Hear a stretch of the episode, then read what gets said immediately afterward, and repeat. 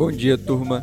Índices americanos amanhecem em queda depois de uma boa alta ontem e mesmo com os títulos do Tesouro de 10 anos recuando 3% nesta manhã.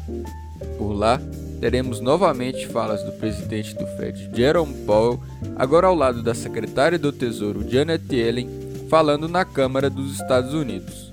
Em comentários preparados e publicados antes da audiência, Powell observou que a recuperação está ganhando força mas ainda há um longo caminho a percorrer.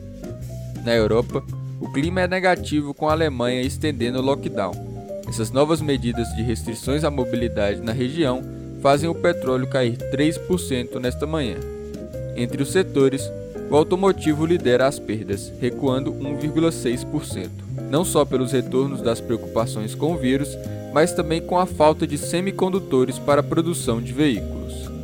Na China, as ações fecharam em queda após a União Europeia anunciar sanções contra os chineses pela primeira vez desde 1989.